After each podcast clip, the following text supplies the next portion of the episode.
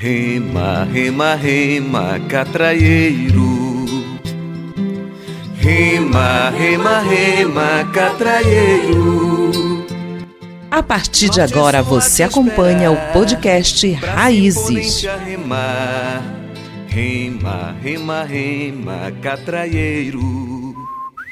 E é no balanço do banzeiro que a gente vai chegando por aqui para afirmar as nossas raízes com você. Eu me chamo Elmaza Sadek e convido você a preparar sua canoa, separar o seu remo e navegar junto conosco. Hoje nós vamos conversar sobre a relação da mineração com a escravidão. Modernizar o passado é uma evolução musical. Cadê as notas que estavam aqui? Não preciso delas, basta deixar tudo soando bem aos ouvidos. O medo dá origem ao mal. O homem coletivo sente a necessidade de lutar.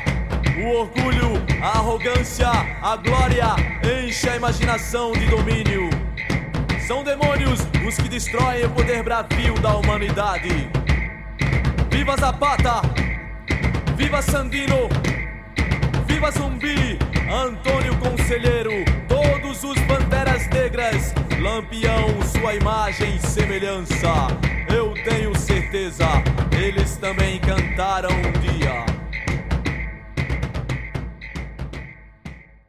A exploração mineral no período colonial foi marcada pela mão de obra escrava, tanto nos ciclos do ouro como do diamante, de modo que a própria história da mineração tem as marcas de sangue do povo negro.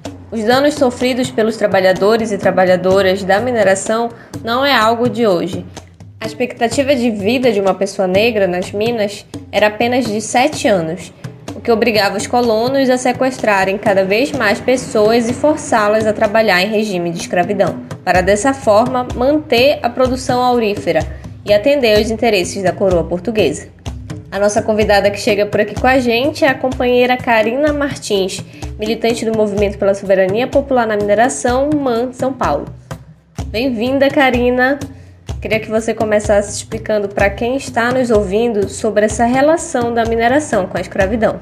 Neste mês de novembro, que é um mês extremamente importante pela luta dos povos, soberania e autonomia do povo negro e negra do nosso país, venho aqui trazer algumas reflexões acerca do processo escravizatório brasileiro e o processo de mineração também, né? Como é que essas duas relações construída pelo capitalismo parte aí de um plano de espoliação e de dominação dos povos e dominação da natureza.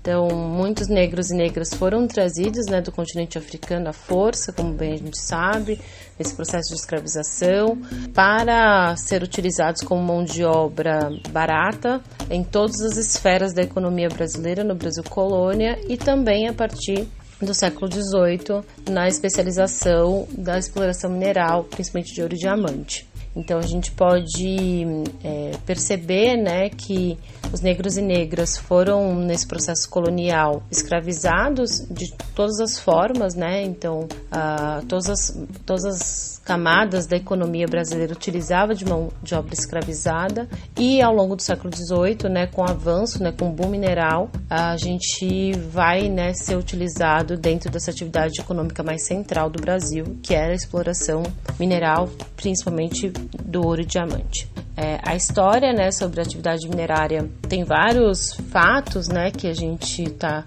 ainda num processo de descoberta permanente. Né?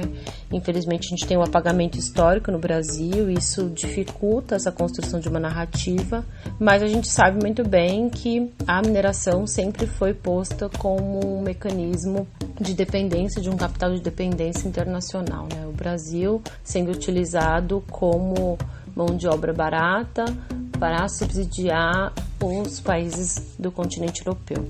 Então, de fato, alguns negros e negras tinham já especialização nesse processo de mineração, né? Porque a gente também tem processo de mineração no continente africano. Então, também, né, não só nesse sentido de trazer negros e negras especializados na mineração, mas na sua totalidade, mas também tinha essa preocupação a partir do século XVIII de trazer pessoas para o continente americano que soubesse a técnica da mineração, né? E isso fez com que a extração mineral tivesse mais desenvolvimento de maneira muito mais rápida e aumentando cada vez mais o lucro, né? Karina, a gente observa que os territórios quilombolas e indígenas enfrentam diariamente ameaças e impactos das consequências desse avanço capitalista e interesse nessas terras. Podemos então associar esses impactos ao que chamamos de racismo ambiental? Ah, com certeza a gente pode associar os impactos dessa territorialização né, racializada é, com o que a gente chama de racismo ambiental.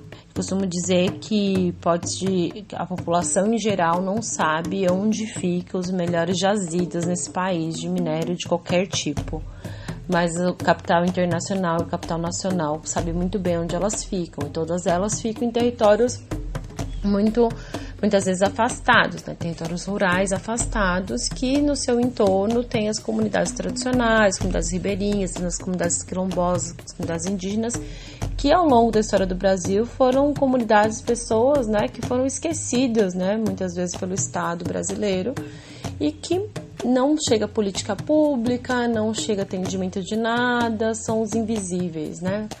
É, e esses invisíveis acabam sendo atacados pelo capital mineral sem grandes alardes, né? Porque como a população, de uma maneira geral, mal sabe onde essas pessoas estão localizadas, em nome do progresso tudo vale, né?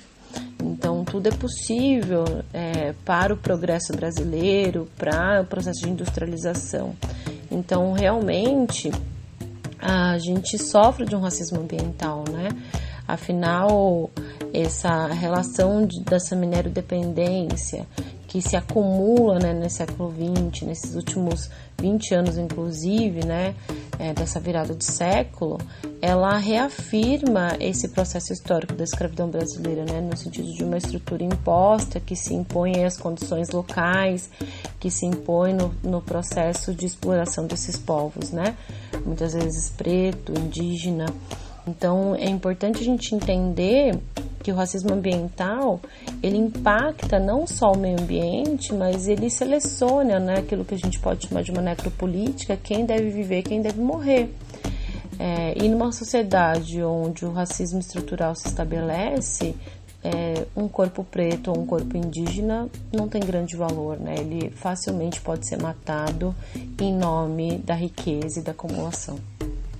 E a gente não pode esquecer, né, que esse termo racismo ambiental é um termo que se consolida né, nessa luta racial nos Estados Unidos é, pelo Benjamin Franklin, naquela, junto com as lideranças dos direitos civis, né, assistida e comandada pelo Martin Luther King, que vai né, apontar a importância dessa investigação em relação aos resíduos tóxicos que a população negra norte-americana naquele momento estava sofrendo. E a gente pode transpor isso para o Brasil, né? É a população negra brasileira, a população indígena brasileira que sofre os impactos desse desastre ambiental que o capitalismo causa, né? Então, isso causa, né, é um, uma destruição generalizada é, intencional. Então, nós, a gente pode dizer que o racismo ambiental é essa discriminação racial com direcionamento deliberado às comunidades étnicas minoritárias na exposição e na localização e instalação dos resíduos tóxicos, é, das jazidas, da exploração, das, das, das, dos rejeitos, em grande medida, que são resíduos muito perigosos, juntamente com a exclusão sistemática né, da, dessa minoria é, na formulação, na aplicação e na mediação de políticas ambientais, né? Então, o Estado, o capital toma essas comunidades e impede que essas comunidades tenham vozes, né? Elas são impedidas de participar nesse processo de autonomia, não está sobre o seu poder a exploração minerária, sim o poder do capitalismo internacional de povos que nunca habitaram aquele território. É interessante discutirmos sobre racismo ambiental porque muitas empresas justificam para a população local de que o trabalho minerário chega ali naquele local para atender as necessidades básicas deles. Isso acaba gerando consequências nessa dinâmica de trabalho. porque acaba se instalando a ideia de que aquelas condições precárias de trabalho é a única alternativa, né, Karina? Então, a partir disso, podemos dizer que os trabalhos na mineração ainda hoje pode ter um tipo de relação de semelhança com a escravidão? A gente pode afirmar né, que a prática mineral no nosso país, na atualidade, a, se assemelha ao, a uma relação de escravidão né, do processo colonial. O modelo exploratório impede, primeiro, a participação da população local, o que já é gravíssimo, eles são invisibilizados, silenciados nesse processo. A tomada de território por um corpo é, de trabalhadores e trabalhadoras que não pertencem àquele território. O que destina essa população é o trabalho precarizado, muitas vezes não remunerados, que vai subsidiar a construção dessas, desses grandes empreendimentos minerários. É, e com isso, esse trabalho precarizado causa danos, né? Danos no sentido de que a população não consegue viver naquela localidade, que a expulsão desse, dessa, dessa população, inclusive para outros locais, de uma maneira intencional. Toda uma exploração ambiental que vai impactar no modo de se viver dessa população, da cultura dessa população e, portanto, a, a negação da reprodução da vida cultural. Então, portanto, a gente pode tra traçar muitas semelhanças entre o trabalho na mineração na atualidade e as relações de trabalho frente à escravidão brasileira, né? Nesse sentido do silenciamento, da negação dos seus direitos, da usurpação, é, da tomada de território, da tomada de corpos, né? Da não autonomia dessa população e das suas violações permanentes de direitos e de, dessa própria existência. Quando observamos essa semelhança ainda hoje, vemos que o racismo passa ainda pelo sofrimento das pessoas nesses territórios minerados, com a piora da saúde física e também mental, que são decorrentes dos danos ambientais e sociais causados pela mineração, sendo que o povo negro é sujeitado aos piores postos de trabalho. Karina, quais os impactos atuais deixados por essa relação de mineração e escravidão? Os impactos atuais deixados né, pela relação da mineração e escravidão se dá no cotidiano desses trabalhadores e trabalhadoras, né? Tanto no sentido da tomada do seu território, portanto, ele não é dono mais de nada, ele não pode, inclusive, plantar sua hortinha, cultivar suas galinhas e seus porcos, porque o território já não pertence a ele. É, o silenciamento no sentido da sua não prática cultural, a negação da sua cultura, a negação da sua religiosidade, a morte, inclusive, do meio ambiente, muitas vezes mata, é, quando a gente está falando, por exemplo, das religiões de matriz africanas, matam os seus deuses e deuses, os seus orixás, né? O orixá da mata, da água, da cachoeira, quando a gente tem violações, né, e crimes ambientais, como aconteceu em Minas Gerais, em Brumadinho e Mariana, a gente não tem só a morte do corpo físico, né, a gente tem a morte do corpo simbólico para as para as populações de matriz africana religiosa, né? A gente tem ali a floresta deteriorada, a água deteriorada, totalmente poluída e com isso, como é que as suas práticas religiosas também acontecem, né? Como é que elas sobrevivem a tudo isso?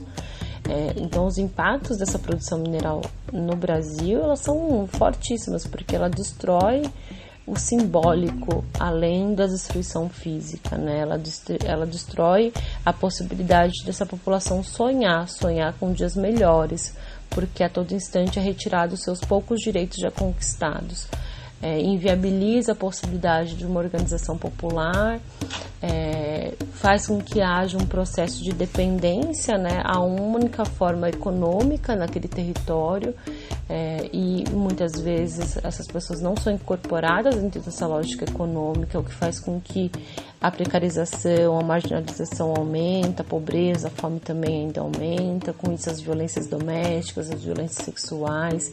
Então, o modelo de mineração que a gente tem no país, comandada pelo grande capital internacional, pela uma lógica de um racismo estrutural, ele viola a todo instante, de uma maneira muito agressiva, os corpos pretos e pretas e indígenas do nosso país. Não menores esses impactos à saúde, mas também são os danos à cultura e aos modos tradicionais de vida. Muitas comunidades localizadas abaixo ou perto de barragens de rejeitos da empresa mineradora vivem sob medo constante de rompimento. Bom, caros ouvintes, o episódio vai ficando por aqui, mas a nossa canoa segue viagem espalhando nossas raízes de resistência e esperança. Agradecer a companheira Karina Martins pelo diálogo e contribuição. Siga a gente nas nossas redes sociais e acompanhe nosso trabalho e atividade. É só procurar por arroba podcast Raízes que você encontra a gente. Até logo!